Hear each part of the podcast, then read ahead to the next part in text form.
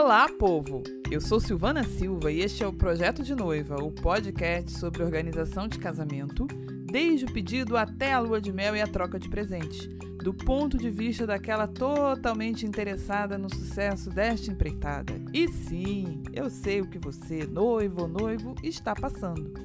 Ou pelo menos imagina.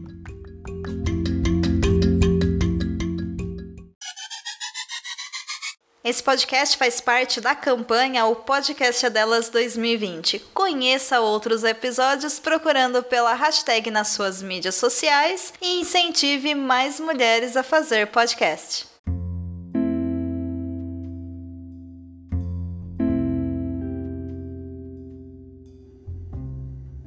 Povo, é isso aí que vocês viram.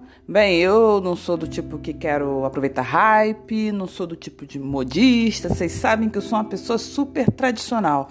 Mas enfim, vamos entrar no hype e falar de casamento em tempos de epidemia. Para começar, o que eu tô falando aqui vale para qualquer caso de epidemia, não apenas coronavírus, Covid-19, ok? Segundo, se você vai casar daqui a seis meses, daqui a um ano, não precisa arrancar os cabelos, siga sua vida. Daqui a três meses o cenário poderá estar totalmente diferente, tá bom? Então relaxa, não dá piti, não vale a pena. Guarda o seu piti para coisas mais próximas ao evento, tá bom? Só para vocês saberem, quem ainda não sabe, coronavírus é um tipo de vírus respiratório, existem alguns tipos, e nós temos um agora que está mais em voga. E a doença causada por ele foi batizada pela Organização Mundial de Saúde de Covid-19. Por isso, eu vou falar aqui na doença como a Covid-19 tá? Mas lembrando, gente, você que está ouvindo esse episódio em 2030, 2050, isso que eu vou falar vale para qualquer epidemia, qualquer surto, qualquer situação de doença. Eu acabei de ler uma notícia sobre um casamento de 500 convidados que aconteceu é, como no modelo de Destination Wedding e que tá um desespero porque uma das pessoas no hotel estava infectada e a galera tá indo pro hospital e os noivos publicando e parente de noivo já com, com sintomas e aquela loucura. Então as pessoas leem isso e ficam em pânico achando que tem que cancelar o casamento. Então vamos lá.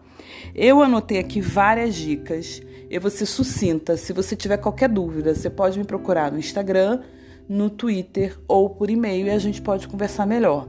E eu vou deixar linkado aqui nessa postagem o, o site do Ministério da Saúde, onde tem dicas sobre qualquer coisa que tenha a ver com o coronavírus, com a Covid-19. Eles atualizam diariamente. Além do mais, nós temos boletins diários que estão sendo liberados. Acompanhe pela imprensa, pela mídia é, oficial. E tem um canal também no Telegram tá? Aplicativo de mensagem Telegram do Atila Marino, onde todo dia ele dá é, orientações, eu vou deixar linkado também. O Atila Marino, ele é virologista, doutor nessa área e ele está acompanhando a Covid-19 desde o seu início, então é muito legal, tá? Primeira dica: cancelar ou adiar o casamento é só em última hipótese, tá? Caso você ou o noivo estejam doentes. Tá? Por quê? Porque vai criar muito estresse, muito problema. Você não sabe quanto tempo vai durar. Se você estiver planejando casar daqui a um mês ou daqui a dois, às vezes você, dependendo do tamanho do seu evento, você consegue até jogar mais para frente. O problema é que você não adianta você adiar em duas, três semanas. Você vai ter que adiar por pelo menos uns três meses para ter segurança, tá? Mas só em última hipótese, não caia aí no desespero de sair adiando só porque tá ouvindo o que tá ouvindo, tá? Bem, calma aí, calma aí, calma aí. Eu tô gravando esse episódio entre o dia do 11 e 12 de março de 2020. Tá super datado, não tô ligando, todo mundo sabe que a Covid tá fervendo. Bem, hoje a OMS, ontem na verdade, decretou pandemia pelo coronavírus. Então a Covid-19 agora uma pandemia. O fato de você ter viajado para a Itália, para os Estados Unidos, não vai fazer mais tanta diferença, porque todo mundo que é viajante agora e tem sintomas é suspeito. Bem, pode ser que nos próximos dias, principalmente quem está em locais como São Paulo e Rio de Janeiro, que são os estados mais afetados, é, tenham restrições, porque as cidades podem ser postas em quarentena, você pode ter restrição na, na realização de eventos.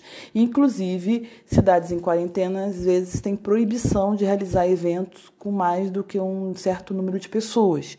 Por conta disso, eu não sei o que vai acontecer. Então, gente, caso haja proibição de realização do evento com mais de 100 pessoas e o seu casamento tem 200, ok, seu casamento vai ter que ser adiado. Converse com os fornecedores, você tem uma justificativa governamental os fornecedores também não vão conseguir te entregar tudo que foi combinado, porque com isso você não tem chegada de flores no mercado, essas coisas. Então, conversa com eles, negocie e veja outra data. Caso isso não seja possível, lembre que Sempre que você está numa situação dessas e você tem aglomerações, você tem que manter uma distância segura. Então, você, o ideal é que você fique pelo menos a um metro de distância uma pessoa da outra. Então, as mesas têm que ficar mais separadas, as cadeiras. As pessoas vão ter, inclusive, que evitar muito beijinho e abraço. Essa é a recomendação do Ministério da Saúde, tá bom? Então, lembre disso e vamos ao resto das recomendações. Segundo, não penaliza quem vai faltar o evento. Não entra, não entra na pilha de ficar dizendo que a pessoa é, não te ama, não gosta de você, não ama seu noivo ou sua noiva, porque ela não vai no casamento por causa da Covid-19. Seja razoável.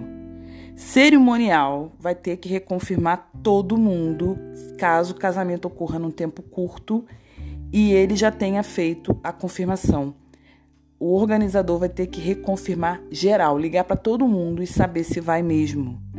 Se alguém te ligar, noivo ou noiva, dizendo que adoeceu e vai faltar, não fala para a pessoa que assim que ela melhorar ela pode ir, tá? Hoje, nessa data de lançamento do episódio, a recomendação é que a pessoa fique 14 dias de quarentena.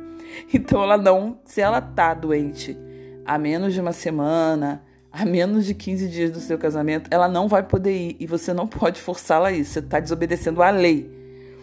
É, outra coisa também, os idosos, principalmente idosos-chave para o seu casamento. Sabe a tua avó que vai levar aliança? A, o teu pai que tem mais de 60, mais de 50 anos. Então, mantenha-os numa cúpula de cristal. É isso mesmo. Tá? As precauções com idosos devem ser redobradas, triplicadas, quadruplicadas. Enquanto a taxa de mortalidade por coronavírus é de 3,4% da população geral, em idosos chega a 14,8% se eles tiverem mais de 80 anos. Então, em hipótese nenhuma, tá? Você pode expor essas pessoas a risco. Elas devem evitar visitas com sintomas, elas devem evitar visitas de pessoas que viajaram para o exterior e tudo mais tem que ser muito criterioso com o idoso, em qualquer situação, independente do casamento, tá? Então, para essas pessoas estarem bem no dia do casamento, é fundamental que elas estejam sendo mantidas com bastante proteção. Cuidado com aglomerações com essas pessoas, tá? É essencial que todo cortejo cuide da sua imunidade. Então, boa alimentação, cuidado com trabalho excessivo, cuidado com estresse tá? Eu mesma adoeci de, de imunidade baixa na época do casamento. Então, muito cuidado, muito cuidado. Serve para qualquer doença, inclusive a Covid-19. É, repassar toda a organização do casamento para que ninguém da equipe de trabalho vá trabalhar doente. Lembrando que a maioria dos fornecedores nos trabalhos dos eventos de casamento eles têm empregados que trabalham por empreitada, não com salário e é, contrato estáveis, tipo CLT. Então é provável que alguém vá ali trabalhar pela diária e que se ela tiver com alguma doença leve, tiver tido contato com alguém, ela vá mesmo assim. Você tem que ser muito rigoroso e chamar, chamar o organizador de casamento, chamar os fornecedores e falar, olha, nós estamos de olho e ninguém com qualquer sintoma respiratório pode ir trabalhar nesse dia. A gente vai ficar de olho, a gente vai penalizar, você vai chamar as autoridades sanitárias. Então, não pode trabalhar pessoa doente, tá?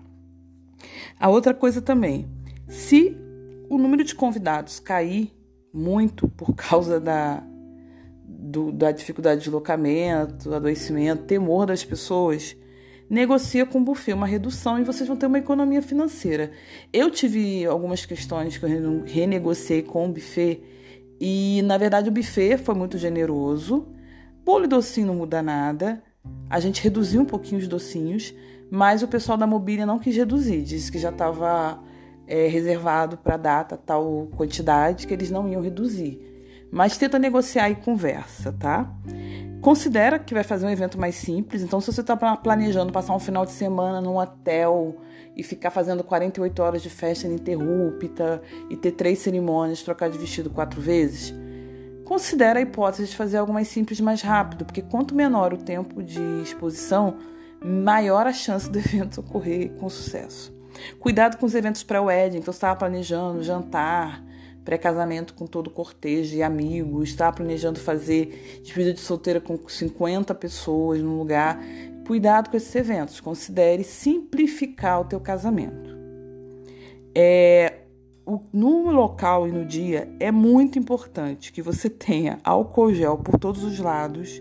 Você recomende, você coloque isso aí, o organizador ou a tua família, ou a tua amiga, ou aquela tia legal, aquela pessoa que você está contando para te ajudar, é, seja criativo nisso. Colocar cartazes, orientações, mandar é, mensagens para os convidados e você recomendar o uso de álcool gel por todos os lados e o acesso à lavagem das mãos. É, eu até brinquei esses dias sobre a.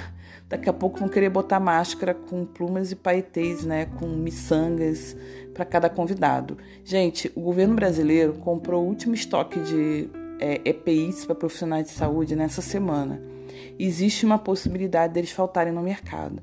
Então, assim, você dá máscara descartável para todos os convidados, além de ser uma coisa que não é tão eficiente para evitar a epidemia, a gente pode ter é uma falta no mercado por conta disso. Então, talvez não seja a melhor medida. Você tem que manter a etiqueta respiratória, ou seja, não espirrar, tossir sem proteção, usar lencinho descartável caso precise, então tem que ficar espalhado. E, sobretudo, se a pessoa estiver doente, com sintoma respiratório deve ir ao médico. Você deve recomendar isso aos seus convidados. E se eles, por acaso, é, estiverem lá, é bom que você deixe isso com acesso, porque a pessoa pode sentir alguma coisa no caminho para o evento. Ninguém está livre disso. É...